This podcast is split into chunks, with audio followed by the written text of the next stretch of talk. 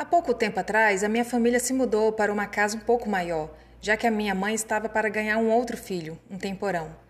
Nós nos, é, nós nos mudamos para essa casa quando a minha mãe ainda estava com seis meses de gestação. Todos nós gostamos da ideia de nos mudarmos, já que cada um teria o seu quarto. Até então morávamos em uma casa onde eu tinha que dividir um quarto com meu irmão mais velho. Essa casa tinha cinco quartos, uma sala grande, cozinha grande, um quintal enorme. Dava para acomodar a nossa grande família sem problemas nenhum.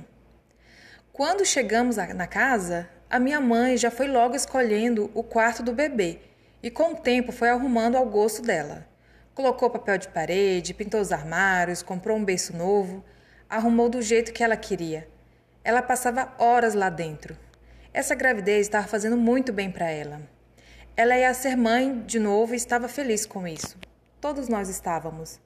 O melhor de tudo é que nós já não éramos mais crianças e então dessa vez não tinha aqueles ciúmes que as crianças têm quando são novas e estão para ganhar um irmãozinho.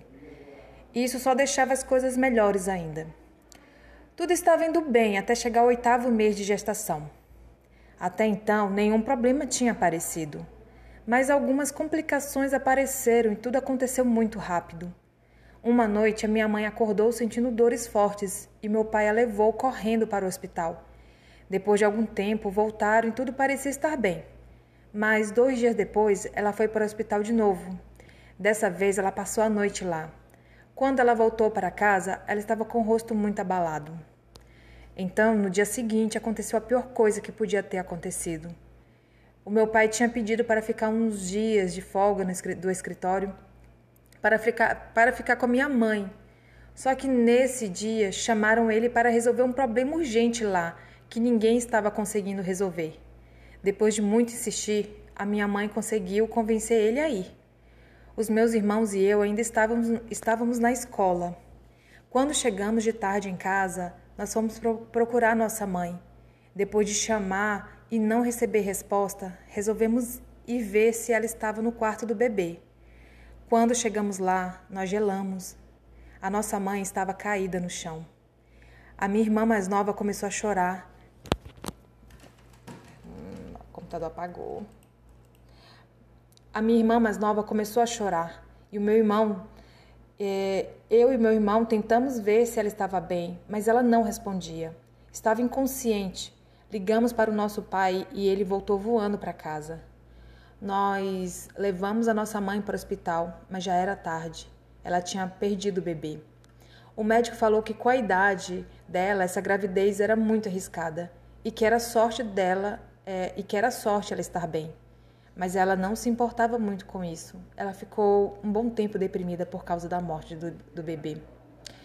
Com o tempo, a nossa família se recuperou do que tinha acontecido e acabamos ficando com essa casa mesmo.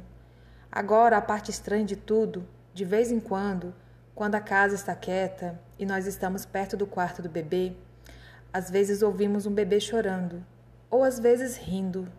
Todos nós já ouvimos, e na vizinhança não tem ninguém que tenha um bebê. A primeira vez que eu ouvi isso, eu imaginei que se a mãe, minha mãe ouvisse, ela ia voltar a ficar triste e deprimida. Mas na verdade, ela foi a primeira a comentar sobre ter ouvido um bebê com os outros, e no final de tudo ela pareceu até ficar aliviada em ouvir o bebê, pois, pois ele parece estar feliz, está sempre feliz. Até hoje dá para escutar o bebê. Não é algo que dá para se ouvir sempre, mas sempre que eu ouço ele, eu sinto uma sensação de bem-estar.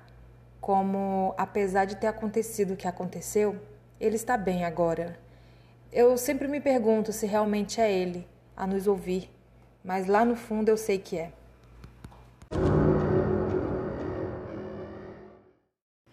Esse relato foi enviado pelo Douglas de São Paulo.